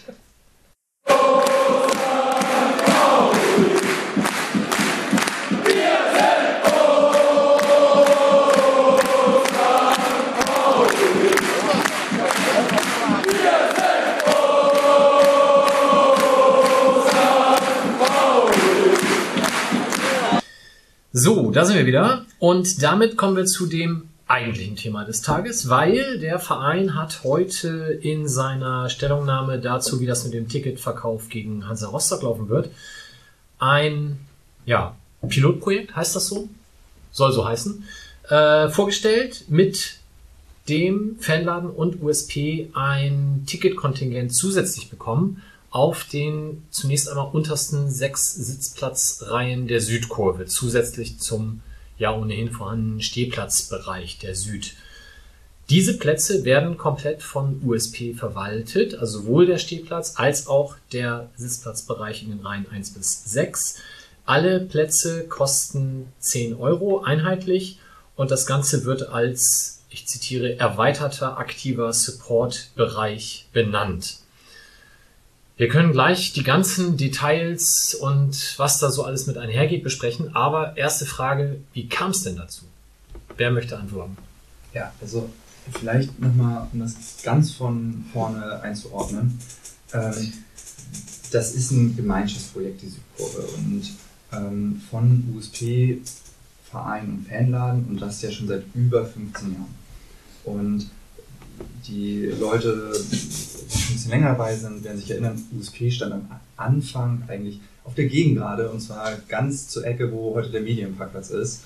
Ähm, und das war nicht optimal irgendwann. Für die ersten Jahre war das bestimmt richtig gut, ähm, aber man hatte irgendwann das Problem von, man kommt nicht ran als junge Person. Ne? Also ist ja vielleicht auch ein Zeichen, dass sowohl Svenja als auch ich dazugekommen sind, als USP auf die Südkurve irgendwann gegangen ist. Und man wollte sozusagen sich weiterentwickeln. Hm. Das hat natürlich einmal was mit dem Kartenkontingent zu tun und auch so ein bisschen seine eigene Kurve mit seinen eigenen Ideen machen, weil es gab natürlich immer wieder Konflikte auf der Gegend, gerade von, ich sag mal, Leuten, die eher Support spielbezogen machen und Leute, die vielleicht mit Fahren und ähm, Dauersupport ähm, unterschiedliche Vorstellungen haben, wie man St. Pauli am Ende lebt. Und das ist ja im Grunde auch in Ordnung. Und da war die Idee für eine eigene Kurve natürlich super. Und das hat über die Jahre, die man das am Anfang hatte, auch sehr beflügelt. Ne? Ähm, und jetzt auf einmal haben wir das Thema, dass wir die Südkurve weiterentwickeln wollen. Und dieses Thema kommt auch nicht von heute auf morgen, sondern besteht auch schon seit Jahren. Weil was man damals vielleicht nicht bedacht hat, war, die Südkurve ist ja ein langer Schlauch. Ne? Also nicht nur, dass das für Choreos eigentlich immer unpraktisch war, weil man alles in so einem sehr Schlauchformat denken musste, mm, sondern auch, wir sind fest davon überzeugt, dass Support und Wahrnehmbarkeit ähm, besser wird, wenn man weiter nach oben kommt. Das hat, glaube ich, so ein paar akustische Gründe, wie zum Beispiel, dass man näher unter dem Dach ist, aber auch, dass die Vorsänger nicht über die Leute rüber singen. Ähm, und daher gibt es diese Idee schon, ich weiß nicht, seit vier, fünf Jahren und wir haben die immer mal wieder versucht zu platzieren bei Institutionen wie dem Fanladen, Fanclub-Sprecherrat und überall haben wir das mal erzählt, auch im Verein. Und jetzt in der Corona-Zeit hat man die Zeit ein bisschen genutzt und da mal Gespräche weiter intensiviert und Vorstellung ähm, konkretisiert, wie man sich das vorstellt. Ähm, genau, und so ist es nun dazu gekommen, dass wir gesagt haben, wir reden immer so ein bisschen in eine Glaskugel ähm, hinein und jeder hat immer so eine Idee von, wie kann das sein. Und natürlich gibt es Leute, die da sagen, das wird alles super und macht euch mal gar keine Gedanken. Und es gibt natürlich auch Leute äh, aus unserer Konstellation, die sagen, ah, das könnte alles schwierig sein und hier ist noch ein kleines Problemchen dass wir irgendwann mal dazu gekommen sind, gekommen sind, jetzt lass es uns doch mal ausprobieren. Und vielleicht ist jetzt ja auch gerade der richtige Zeitpunkt. Die Dauerkarten sind noch nicht aktiviert. Das heißt, alle müssen sich für jedes Spiel neue Karten holen. Das macht das Versetzen jetzt für so ein Pilotprojekt ähm, auch einfacher. Genau, und so haben wir dann ähm, nach langen Diskussionen mit Fanladen und Vereinen ähm, dieses Pilotprojekt gestartet und gestern veröffentlicht. Genau. Wie du gerade schon sagtest, das Versetzen macht es einfacher. Das heißt, es wäre ja auch für alle anderen Support-Gruppen wie Nord Support und Support gegen gerade zumindest theoretisch möglich, für dieses Spiel auf die Süd zu gehen. Ist das auch Ziel der Sache oder ist man lieber froh, wenn die da bleiben, wo sie sind, um den anderen Tribünen nicht das vielleicht ja ohnehin schon etwas geringere Support-Material wegzunehmen? Äh, dieses Pilotprojekt ist jetzt erstmal für das Rostock-Spiel. Also ein, ein einziges Spiel. Und klar kann ich das verstehen, dass jede Gruppe in ihrer Kurve stehen bleiben möchte. Aber für das Spiel sind natürlich alle Leute, die Bock haben, uns bei dem Projekt zu unterstützen, neue Geschichte schreiben im Südkurvenkapitel, ähm, herzlich willkommen, äh, Teil dessen zu sein und sich bei uns zu melden für Tickets. Ähm, da sind wir sehr, sehr offen ähm, und freuen uns da, supported zu werden. Das Technische, äh, ganz kurz ja, eben, machen wir, äh, machen wir einfach per Link, könnt ihr alles nachlesen. Ich glaube, das Wichtige, was auch in der Kommunikation, zumindest in diesen offiziellen, nicht ganz so klar stand, es kam ja noch einen zweiten Artikel dann auf der Homepage, da wo das ein bisschen deutlicher ist, dass das nicht nur für die sechs Sitzplatzreihen gilt, sondern eben auch für den Stehplatzbereich. Also auch den wird man im Ticketcenter so nicht buchen können, sondern nur über euch per E-Mail, richtig? Nee, genau. Also es wird so sein, für die Stehplätze in der Südkurve ähm, gibt es ein ganz normales Kontingent vom Fanladen und von USP. Und man kann sich auch über das Ticketcenter Ach so. ähm, Karten holen. Okay. Ähm, und für die ersten Reihen, die jetzt von den Sitzplätzen zur Erweiterung, ne, von Support, wie auch immer man das jetzt am Ende nennt, ich glaube, da gibt es auch unterschiedliche Begrifflichkeiten von allen Parteien, ähm, die gibt es tatsächlich dann nur bei uns. Ich wollte nur einmal nochmal so, um mir das jetzt so vorstellen zu können, weil du ja auch meintest, jetzt ist es immer so, dass die Vorsänger so über äh, dem Publikum ähm, sind. Sind dann da oben dann auch Vorsänger oder, und, oder wie ist das denn? Oder darf man das noch nicht verraten? Mm, Das ist natürlich kein Geheimnis, ähm, aber auch das ist äh, eine Diskussion, die noch nicht ganz zu Okay. Ende ist. Aber wir machen uns natürlich Gedanken, wie wir die Leute da oben einbeziehen können. Aber mh, aus der Erfahrung vielleicht mal heraus, ähm, wir haben irgendwann mal von ganz oben, von den Logen, ähm, Videos uns angeguckt und da waren wir erstaunt, dass man uns unterm Dach, die Vorsänger, viel, viel besser hört Mhm. als in, unten in der Kurve. Ähm, ich weiß nicht, wie das genau mit der Akustik da funktioniert, aber es also war dann, so. dann gäbe es unten gar keine mehr oder nur noch vielleicht da. Naja, also unser Ziel ist es sozusagen jetzt nicht die Stehplätze aufzugeben und zu sagen, jetzt konzentrieren wir Ja. uns nur auf die Sitzplätze, sondern das soll Teil des Südkurvenkonzepts sein. Deshalb würde ich jetzt stark davon ausgehen, dass unten auch Okay. Vorgänger sind. Ja, weil so fragt man sich ja schon so, oh Gott, muss ich jetzt, weil sonst ist man ja immer unten, steht unten, muss ich jetzt mich oben hinstellen, damit ich sozusagen im richtig aktiven Teil bin oder ähm, ist es unten immer noch so wie vorher? Also ich Werden wir glaub- sehen. Ich glaube, das wird unten nicht ganz so wie vorher, aber wie gesagt, wir vernachlässigen da unten nichts und da sollen genauso Trommeln, Fahren, alles was zur lebendigen Fankultur dazu gehört, soll auch unten auf den Stehplätzen stattfinden. Wie gesagt, es ist, die Sitzplätze da oben sehen wir mehr als Erweiterung, die wir jetzt zu, dazu haben. Ähm, genau. Das heißt, Svenja und Jana, ihr bleibt auch auf den Stehplätzen natürlich. Natürlich. Oder überlegt ihr, ob ihr auf die Sitzplätze wechselt? Auf die Sitzplätze, die Steher werden. Ja. Oder, weil ich weiß nicht, ob das für alle vielleicht klar ist, dass die Sitzplätze, die wir ja kriegen, als Stehplätze umgewandelt sind. Nur noch so. Ähm, weiß noch nicht genau, wo ich stehen werde. Ich erhoffe mir aber, dass unten nicht weniger Support ist, sondern dass wir alles irgendwie mit Support geil hinkriegen. Noch besser als bei Dresden und äh, ja, also ich habe mich noch nicht ganz entschlossen, ob ich auf dem Steher oder auf dem Sitzer, der jetzt Steher wird, gehe oder weiter unten bleibe. Muss ich mir noch überlegen. Und Okay, dann kommen eine wir- Frage vorwegzunehmen, die jetzt gleich kommen wird, wenn die Leute, wenn die Leute stehen, ist natürlich die Frage, wie können die Leute dahinter gucken. Ähm, und da muss man an der Stelle vielleicht auch mal ein dickes Danke an Daniel im Kartencenter rausschicken, der sich wirklich über Dinge, die einem in so einer Euphorie wie kleinste Details vorkommen, Gedanken macht und sagt, ja, aber das ist ja ganz logisch, natürlich verkaufen wir bei dem Spiel sozusagen die Sitzreihen von oben weg ähm, und nicht von unten weg und weisen die Leute darauf hin, wie sozusagen der Sitzplatzbereich bei dem Spiel dann auch genutzt wird, damit das dazu nicht keinem, bei möglichst wenig Unmut kommt. Also das muss man auch sagen, da gibt es einfach auch beim FC St. Pauli viele fitte Leute, die sich da sehr kluge Gedanken über die Umsetzung von solchen Dingen machen. Und vielleicht kann man da ja noch ein paar Leute von den Sitzern motivieren, sich uns anzuschließen und ein bisschen aktiver mit uns zu supporten und sich hinzustellen. Ich würde sagen, es macht doch schon viel mehr Spaß als zu sitzen. Aber das kann man dann ja selber herausfinden, wenn man mal das Erlebnis da mitmacht und vielleicht ja jetzt im- beim nächsten Spiel gegen Hansa. Ja, aber Grüße an Daniel Bierhoff, das äh, kann ich nur unterstützen, was Julian gesagt hat. Ja, das heißt, ähm, um es nochmal so ein bisschen ins Technische zu bringen, ich schicke da jetzt eine E-Mail, kriege dann von euch früher oder später die Antwort, ja, passt. Schreibe ich in die E-Mail rein, ich möchte gerne einen Stehplatz unten oder ich möchte einen Stehplatz auf den Sitzplätzen oder Ja, wenn genau. ich nicht schreibe, ordnet ihr mir was zu? Genau, äh, wir würden natürlich, da wir das alle neben Uni, Job und so weiter machen und äh, nicht im Ticketcenter den ganzen Tag sitzen und dafür bezahlt werden, ähm, würden wir natürlich bitten, so viel Infos wie möglich reinzuschreiben. Also ob auf so einem Stehplatz oder auf einem Sitzplatz und ähm, vielleicht auch mit uns geduldig sein, wenn nicht innerhalb der nächsten drei Stunden eine Antwort kommt. ähm, genau. Und dann kriege ich von euch einen QR-Code für mein Handy?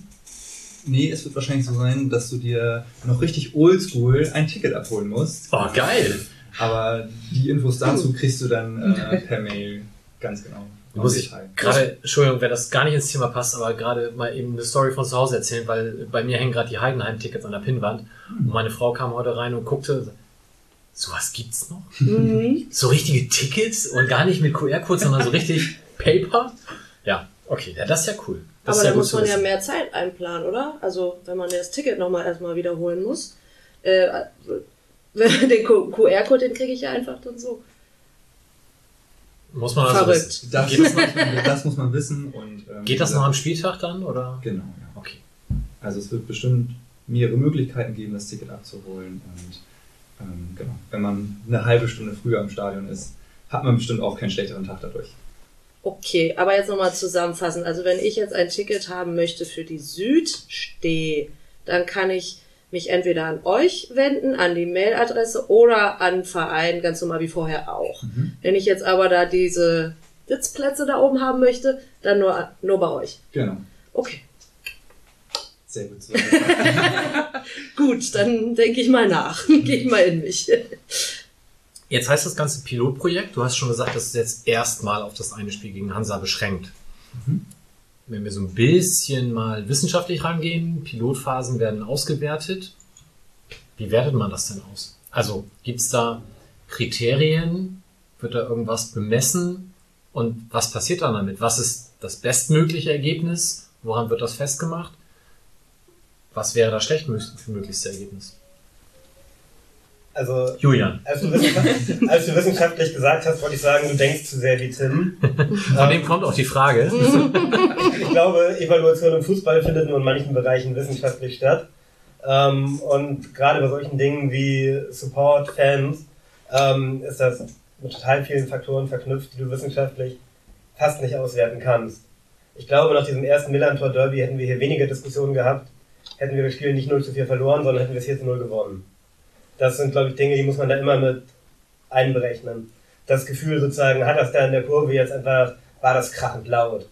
Ähm, war das total geil? Das sind, glaube ich, Dinge, die hinterher schon eher auf einer gefühlten Basis ausgewertet werden, als dass man da tatsächlich Dezibelmesser hinstellt.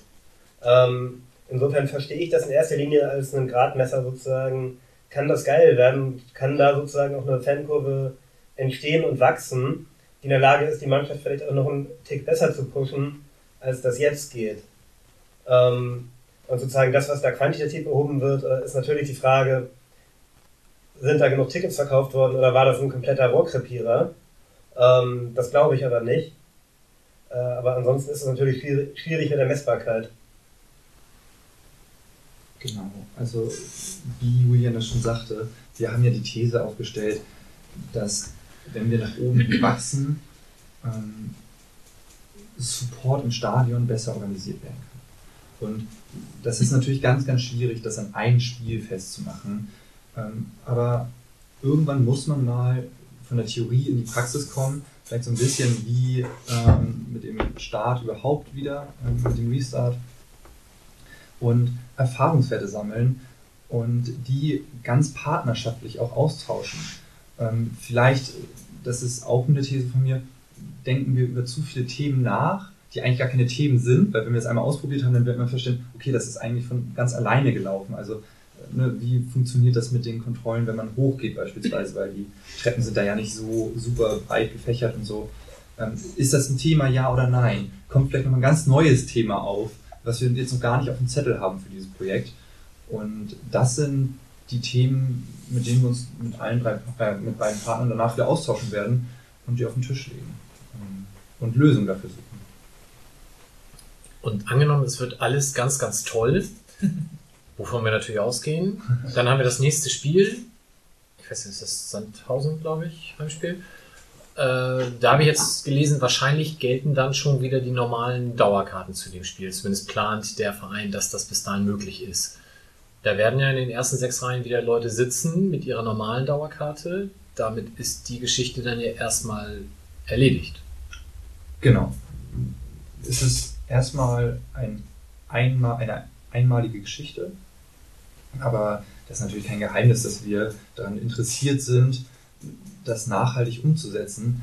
Aber so eine nachhaltige Umsetzung ist ja auch gar nicht innerhalb von zwei, drei Wochen möglich. Ähm, dann müsste man sich bestimmt auch mal anschauen, wie beliebt sind denn die Plätze in den ersten sechs Reihen, weil wenn ich darauf habe ich einen, im Gegensatz zum Spielfeld habe ich darauf einen sehr guten Blick ähm, und gegen Dresden war unterhalb des Balkons äh, von der Südkurve ja fast alle Plätze frei, außer der Fanladen saß da über drei Plätze verteilt. Ähm, ja, also wie viel Aufwand ist es denn überhaupt, am Ende Dauerkarten von A nach B zu schieben? Genau, und so ähm, schauen wir uns das Thema dann in den nächsten Wochen an, aber mit einem Unterschied zu vorher, dass wir diesmal Praxiserfahrung haben. Und die wollen wir beim Boston-Spiel mit möglichst vielen Leuten sammeln. Und wie man sowas verstetigen kann, das geht ja auch in kleinen, also es geht ja auch in kleinen Schritten und mit vielen Absprachen und mit vielen, wie das hier gern genannt wird, Stakeholdern. Also da sind ja da verschiedenste Parteien beteiligt, auch die Leute, die da jetzt noch sitzen, also nicht jetzt noch sitzen, sondern die da jetzt sitzen, ähm, die ja im Idealfall hinterher vollkommen on fire davon sind, da supportend auf ihren Plätzen zu verbringen. Ähm, aber ganz ursprünglich, so erinnere ich das zumindest, ähm, nagelt mich auf meine Erinnerung nicht fest, weil ich war dann zum Zeitpunkt des Umzugs auch 17 oder so. Ähm, war aber das ursprüngliche Versprechen, was beim Bau gemacht wurde, natürlich mal, dass die Südkurve eine Tribüne sein soll, die sich sozusagen selber refinanziert, die aber irgendwann schon zu einer ausgewachsenen Fankurve werden soll. Ähm, und dann wurde festgestellt, dass die Businessbereiche auch notwendig sind, um den Verein zu refinanzieren, ähm, was ich für also, notwendig und essentiell halte, was man aber, glaube ich, wenn man da in Gespräche geht, nicht vergessen sollte. Ähm, und sozusagen auf, auf Basis dessen, was ursprünglich geplant war, dann gucken, wie man da sozusagen alle Interessensgruppen möglichst gut einbeziehen kann, um halt zu einer Lösung zu kommen, die auch möglichst alle, alle zufriedenstellt und gleichzeitig sozusagen die bestmögliche Umsetzung des Konzepts Fankurve ermöglicht. Ja, genau, wie du sagst, am Anfang wurde wahrscheinlich alles in diese neu gebaute Tribüne, weil es auch die erste war, reingequetscht, um Umbau für die nächsten Jahre irgendwie zu finanzieren und auch alles drin zu haben, von Business Seats über Fankurve, über normale Sitzplätze. Mhm. Dass das natürlich immer mal wieder zu Reibereien geführt hat, wie man dann Business Seats umorganisieren kann. Und ich glaube, es sind viele damals von ausgegangen, dass nach dem Bau der Haupttribüne irgendwann die Business Seats äh, rüberziehen. Aber auf der anderen Seite ist das ja auch ein bisschen ein gutes Zeichen, dass äh, Business Seats Plätze sagen, nee, genau da will ich sitzen bleiben. Ich möchte nicht mit unten rein, ich will nicht mit Pogen und Fahne schwenken und nichts sehen, eventuell vom Spiel, sondern ich will schon dabei sein beim Ultraorientierten, aber ein bisschen auf Entfernung. Ähm, und ich glaube, in den Jahren haben wir gelernt, mit den Leuten mh, mm, zu sprechen, in Kontakt zu kommen und ein bisschen mehr voneinander zu verstehen. Und ich glaube, das hilft uns jetzt bei dem Projekt enorm, weil wenn alle verstehen so ein bisschen, wo die Idee herkommt, dass dann viele offene Ohren dafür haben. Und das gar nicht so ein Gegeneinander ist von, okay, USP gegen die Sitzplätze, sondern eher, es gibt, glaube ich, ganz viele Leute, die darauf Bock haben und sich bestimmt auch freuen, dass wir weiter nach oben wachsen ähm, aber vielleicht auch gerne nochmal nach Halbzeit ein Bierchen trinken wollen und bei sein. Und ich glaube, das muss man auch so ein bisschen aus dem, also aus dem Aspekt des Alterns denken. Ähm, auch Ultras bleiben nicht für immer 17 oder 27. Ähm, und es gibt bei uns im Stadion schon auch irgendwie ein Defizit an auch bezahlbaren Sitzplätzen. Also gerade für Leute, die ein Stück weit älter werden oder vielleicht trotzdem noch Bock haben, die Mannschaft anzufeuern. Ähm, insofern, glaube ich, muss man sich perspektivisch Gedanken machen, wie kann man sozusagen auch bezahlbare Sitzplätze, die preislich unterhalb des Businessbereiches liegen, in so ein Fankurvenkonzept integrieren. Ja, absolut. Aber wenn da jetzt Leute sitzen, die voll Bock auf äh, Südkurve haben, aber nicht supporten können oder wie auch immer da einfach nur sitzen möchten äh, und da auch wieder nächstes Spiel sitzen möchten, ist ja schlecht, ne? Also glaubt ihr, dass da Reibungspunkte dann aufkommen oder? Ich glaube, man muss einfach mit allen Leuten ehrlich Oder auch, auch, manche können ja dann auch vielleicht gar nicht lange stehen oder so, ne? Die ja. müssten dann weiter hoch. Ja. Ich glaube, man muss einfach mit allen Leuten ehrlich ins Gespräch gehen und dann bin ich mir sicher, dass man eine Lösung findet. Und sei es, man geht drei Reihen. Also wir reden jetzt ja auch gerade von sechs Reihen. Ne? Mhm. Also äh, das ist auch am Ende nicht die Welt, ähm, wenn man drei Reihen weiter nach oben muss. Und da bin ich mir ziemlich sicher, dass wir guten, auf einem guten Weg sind, da Lösungen zu finden. Jetzt muss so ein Pilot ja auch immer ein, eine Idealvorstellung für das danach haben. Das heißt, wir springen jetzt mal, wir haben drei weitere Pandemien hinter uns, wir schreiben das Jahr 2030, die Südtribüne steht immer noch. Wie sieht sie denn dann aus? Also ich habe letztens gerade wieder mit äh, unserem Herrn Präsidenten telefoniert und da sagte er, nee, über die 30.000 kommen wir auch weiterhin nicht rüber. Da gibt's bestehende Bauvorschriften etc., Parkplatzgutachten, bla bla bla. Also über 30.000 kommen wir nicht, ohne wirklich komplett neue Dinge entwickeln zu müssen. Aber was ja möglich wäre, habe ich jetzt heute Morgen auch im Blog so ein bisschen vor mich hingesponnen. Ich nehme die ganzen Ledersessel weg, pack da normale Sitzschalen hin, gewinne ja dadurch wahrscheinlich schon ein bisschen Platz und habe dann statt 29.546 am Ende 29.999 oder sowas. Und dann habe ich da eine komplette Singing Area, so wie jetzt im Block 1, nur dass sie auch singt. und alle Leute stehen. Ist das so die Idealvorstellung oder was schwebt euch da so vor? Also, wenn ich träumen dürfte, wäre natürlich einfach wie in anderen Stadien auch komplette Hintertortribüne reine Stehplätze. Mhm. Aber nun äh, können wir die Südkurve ja nicht abreißen und nochmal neu bauen und es gibt äh, Themen wie Statik, Entfluchtung und so, äh, und so weiter, die man ja leider nicht vom Tisch wischen kann, mit denen man irgendwie dealen muss. Hm. Und deswegen sind wir gerade als USP, gucken wir auf so Lösungen wie Safer Standing, ähm, dass man praktisch Sitze hat, die man hoch und runterklappen kann. Ähm, das würde auch dazu führen, dass die Anzahl an Plätzen nicht äh, erhöht wird, sondern gleichbleibend wäre. Ähm, genau, das finde ich persönlich einen sehr, sehr charmanten Weg und die kann man dann natürlich auch sehr variieren, ob man nur die ersten acht Reihen, die ersten vier Reihen, die ersten 20 Reihen äh, die macht, ähm, wäre dann sehr flexibel hand, handhabbar. Ähm, genau, aber das müsste, muss man sich einfach jetzt in den nächsten Jahr angucken mit allen Beteiligten in dem Projekt, wie man das umsetzen kann, was da die Rahmenbedingungen sind. Ähm, genau. Aber die Safer Standing Lösung ist, glaube ich, gerade wenn man nach oben hin wachsen möchte und auch glaubt, dass Fankultur auf der Südkurve wächst über die nächsten zehn Jahre, ähm, eine Lösung, mh, die nachhaltig wäre. Ich habe natürlich auch ähm, jetzt quasi den bösen Teufel auf der Schulter und der sagt bei der nächsten äh, Mitgliederversammlung, ey, Präsidium, was soll denn der Mist? Ihr verschenkt ja Geld. Weil da sind teure Business Seats, die bringen richtig Kohle rein und jetzt habe ich da eine komplette Sitzplatztribüne, wo keine Business Seats mehr verkauft werden in drei, vier Jahren, weil wir dann ja die Süd komplett umgesetzt haben, so wie es sein soll. Das heißt, wir haben dann ja weniger Einnahmen und die fehlen uns ja im sportlichen Bereich und deswegen können wir ja Erik Horland nicht kaufen.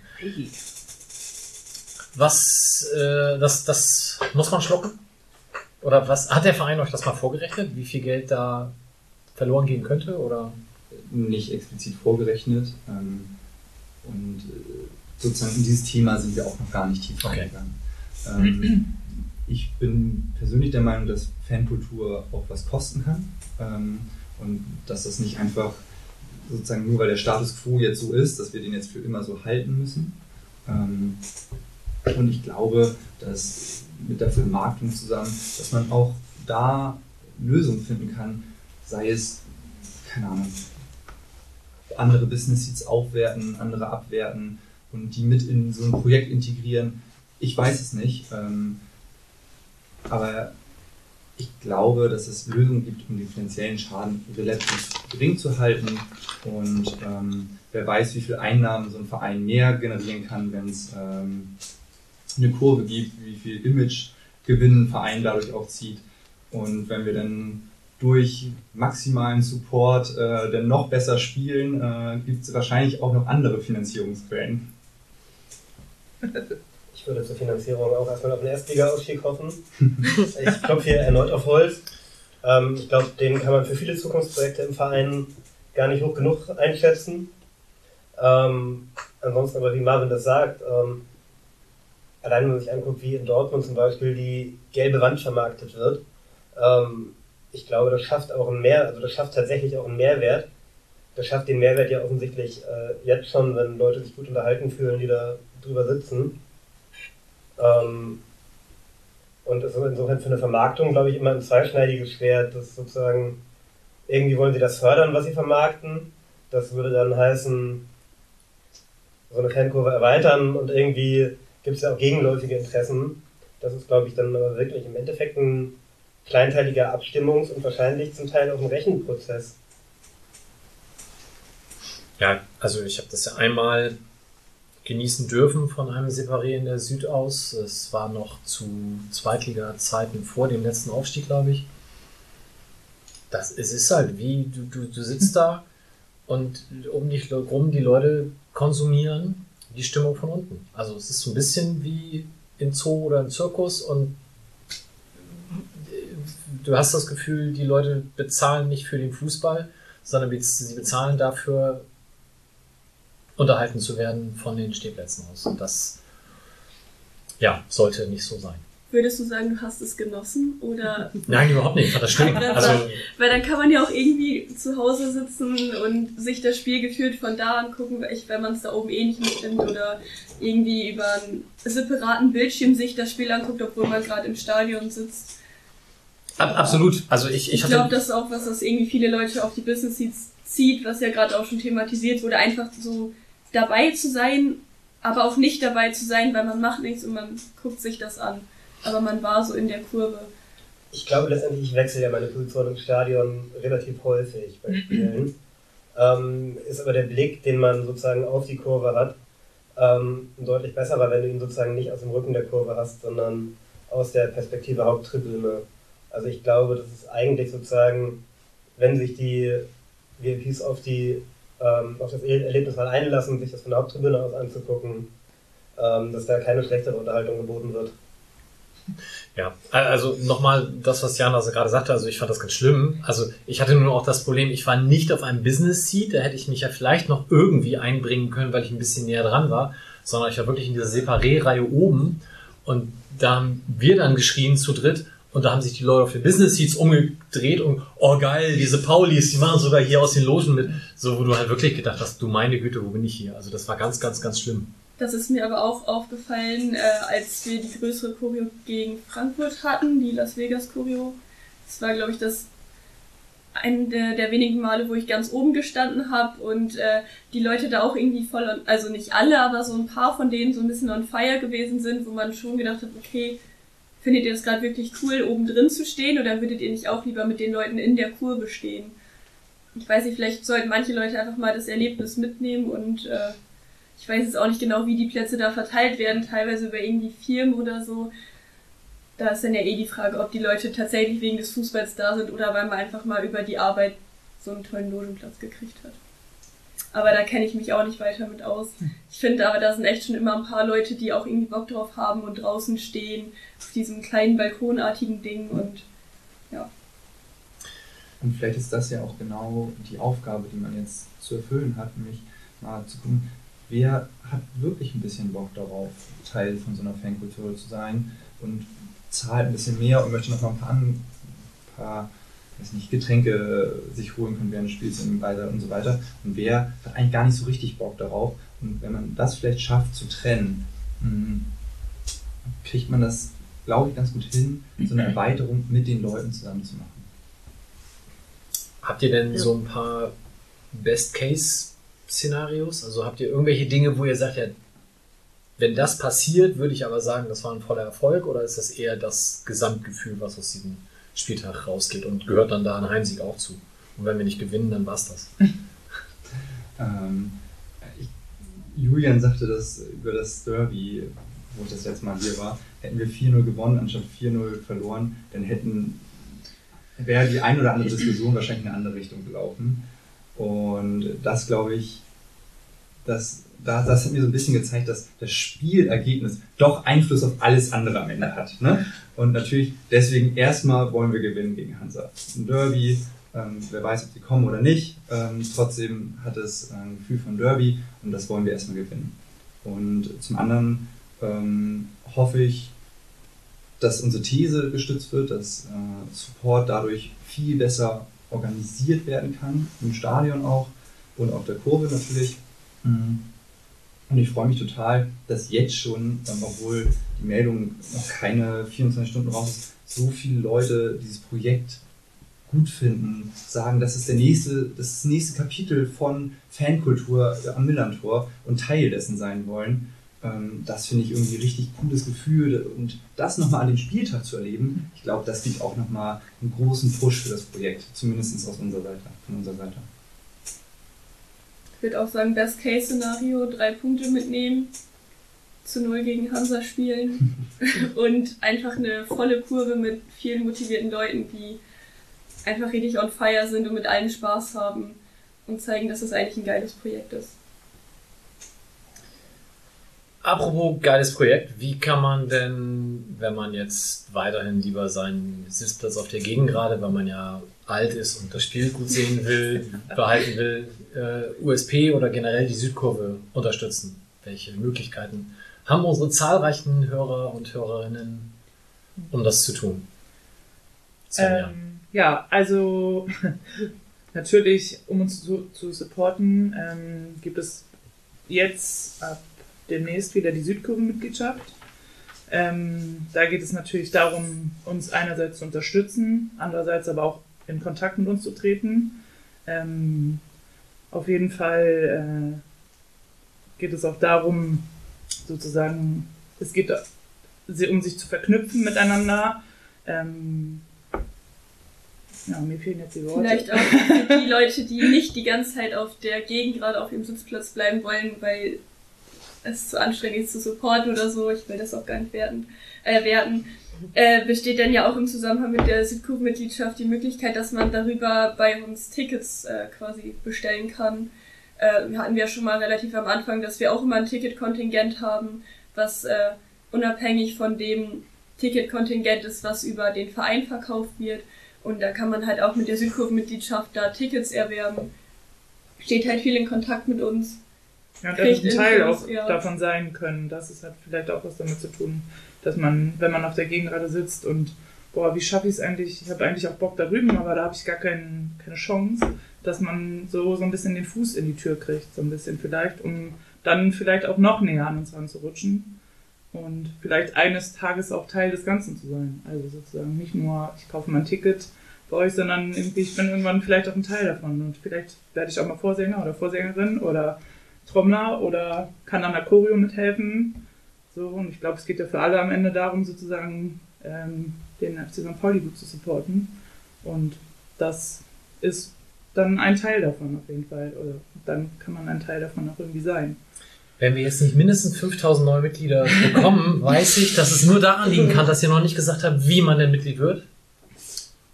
Das wird eigentlich so laufen, dass ähm, an bestimmten Tagen auch eigentlich normalerweise gab es es immer bei den, an den Spieltagen, aber jetzt gerade können wir das Cabo von der Süd und so zum Beispiel noch nicht aufmachen, wegen verschiedenen Corona-Auflagen. Ähm, aber dass man zum Beispiel da und an verschiedenen anderen Orten zu uns hinkommt und sagt, hey, ich möchte eine Südkurvenmitgliedschaft und äh, dann trägt man sich eine Liste ein, bekommt eine coole Karte dazu, die immer jede Saison neu von wem von uns gestaltet wird und ähm, wird dann halt Mitglied, kriegt eine Mitgliedsnummer, hat seine E-Mail eingetragen und zum Beispiel auch über die Mitgliedsnummer und die E-Mail meldet man sich dann bei uns äh, für Tickets und man kriegt halt auch immer den Newsletter. Wir haben halt einen Südkurven-Newsletter, der einmal die Woche ungefähr rausgeht, wenn ich es gerade richtig äh, im Kopf habe, wo alles mögliche an Infos reinkommt, äh, was irgendwie auch für die Fanszene interessant ist. Und manchmal ein paar Statements und Co damit man vielleicht weiß, äh, was das gehießen hat, was die irgendwo draufgeschrieben haben mhm. oder irgendein Demo-Aufruf. Halt relativ vielfältig. Und ganz neu, wer all das sich jetzt nicht merken konnte, man kann euch auf Twitter folgen. Genau. Wie kam es denn dazu? ähm, wir machen uns natürlich immer ganz, ganz viele Gedanken über viele, viele Themen. Und wir haben festgestellt, dass wir manchmal ein Defizit haben, das breiter in der Öffentlichkeit zu erklären. Und ähm, jetzt gibt es unseren Blog schon seit Jahren und vielleicht muss man irgendwann, also ne, wir haben unterschiedliche Kommunikationsmedien von den Südkurven-Newsletter, der gerade erwähnt wurde, von, unserem, von unserer Homepage, vom Kurvenflyer, von unserer Basch, von unserem Fanzine und so weiter. Ähm, aber irgendwann muss man vielleicht feststellen, die Jugend und was man so tagtäglich in der Bahn macht, ähm, findet eher in, auf Social Media statt. Und ähm, da haben wir uns mal angeguckt, über welche Kanäle könnte man Informationen besser spreaden, um sich mehr zu erklären, um diesen ganzen Ultra-Gedanken auch für alle zugänglich zu machen. Ähm, und da haben wir uns für Twitter entschieden.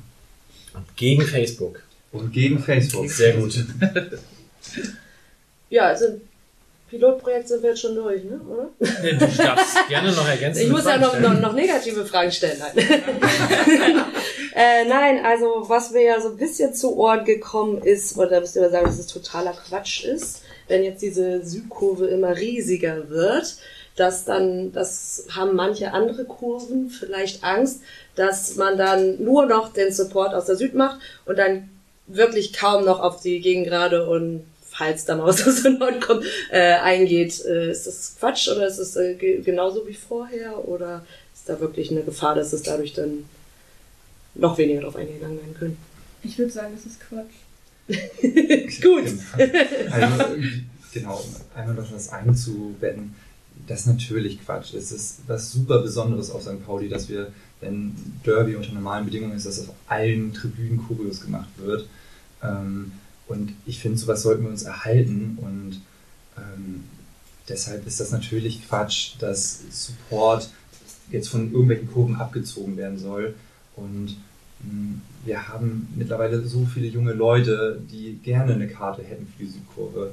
Also zumindest vor der Pandemie war das immer sehr, sehr knapp und da wird nirgendwo was abgezogen, sondern ich glaube ganz im Gegenteil, neue Leute kommen zur Fanszene hinzu und das ist was richtig Cooles.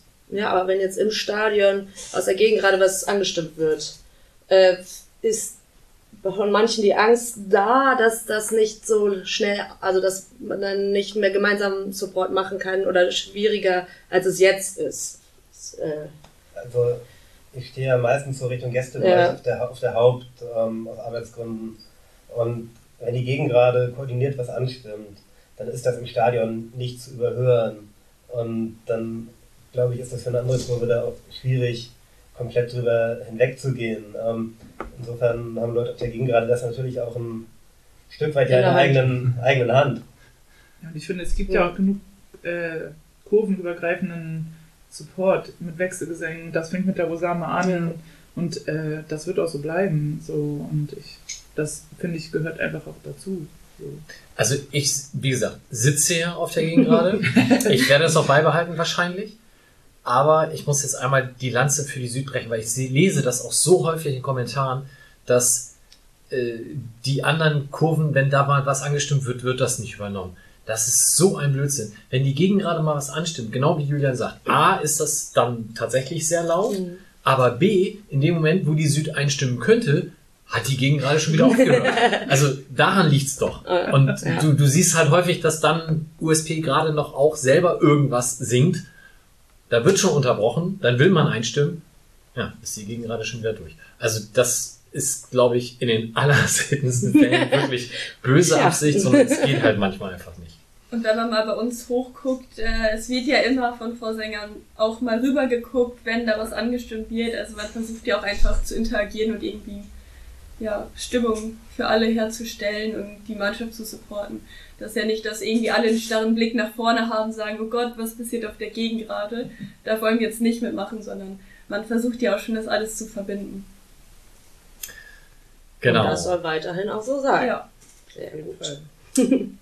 Letzter Punkt vielleicht, Marvin hat das gerade schon angesprochen, es gibt immer die Situation, dass wir hoffentlich auch weiterhin genug junge Leute haben, die eine Karte haben wollen. Ähm, das, wenn ich halt an meinen Plätzen um mich rumgucke, wir haben halt einen Altersschnitt, der jedes Jahr auch um 11,9 Jahr, äh, Monate äh, steigt, ziemlich verlässlich. Jana, du kommst über, ich spreche es bestimmt wieder falsch aus, Giovanile, Giovanile. Giovanile und ich hoffe, ich habe es richtig Okay. ausgesprochen. Erklär doch mal, was das ist und wie dich das dann zu USP oder der Süd gebracht hat. Ähm, das ist halt quasi so ein Zusammenschluss kann man es nicht nennen, aber so ein erster Schritt, wo man rankommen kann an USP, an die Ultraszene. Also ich weiß nicht, ob schon jemandem aufgefallen ist, relativ oft äh, bei Spielbeginn, eigentlich fast jedes Mal, stehen ja Leute von uns da, die für Spenden, äh, für Choreo Spenden sammeln, wo es auch cool ist, wenn ihr da immer was reinschmeißt, weil dann können wir coole Sachen machen. Und ähm, da sind aber auch Leute, die Giovanile Flyer verteilen, das sind meistens jüngere Leute, und äh, dann könnt ihr euch gerne mal einen Flyer mitnehmen. Da stehen so ein paar Infos drauf, wie man jetzt quasi halt, wie gesagt, näher an so Ultra-USP rankommen kann. Da ist dann eine äh, Kontaktmöglichkeit, da könnt ihr dann hinschreiben. Ihr könnt uns aber auch immer einfach direkt ansprechen. Das ist auch eigentlich egal, wen von uns. Also wir versuchen das dann einfach vernünftig weiterzuleiten.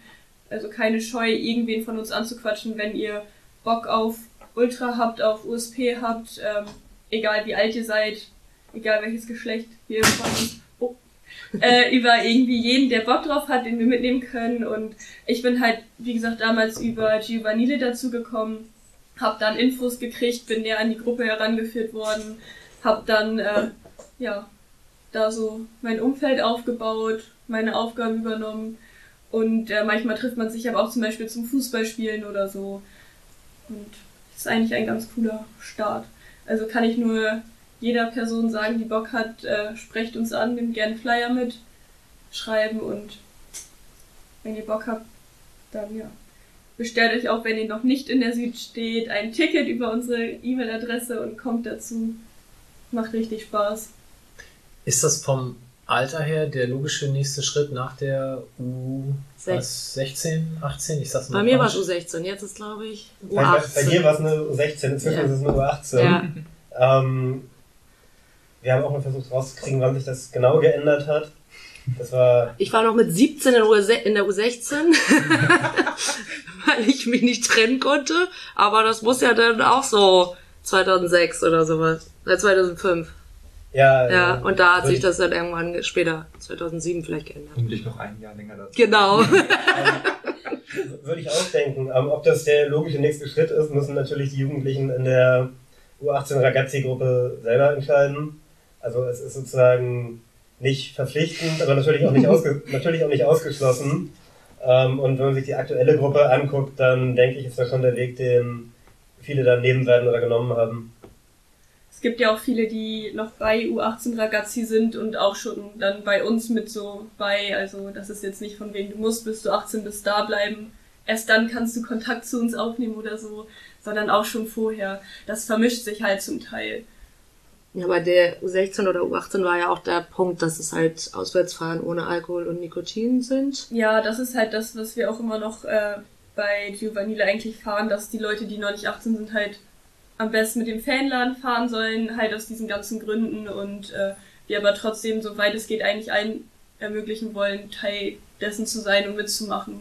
Und im Stadion sieht man sich dann ja auch wieder und das steht man dann ja wieder zusammen. Und ich glaube, es ist nach wie vor eine gute Möglichkeit, an die Fanszene heranzuwachsen. Mhm. einfach viel vom Fanladen rumzuhängen. Äh, Gerade seit wir die Tischtennisplatte haben, sind da eigentlich wirklich immer Leute unterwegs, die man irgendwie kennenlernen kann. Insofern, wenn ihr jung seid oder wenn ihr auch nicht so jung seid, kommt gerne rum. Apropos, was ist denn ein Spieltag mit dem Fanladen? Habt ihr schon eine Tendenz, wann der aufmachen könnte? Ähm, Mit deiner schönen Musik immer, das war so schön letztes Mal. zum Rostock-Spiel wird aller Voraussicht nach Sven die Musik machen. Oh. Ähm, allerdings wieder draußen. Also wir machen das im Moment auf einem Biertisch äh, Mhm. vor dem Laden.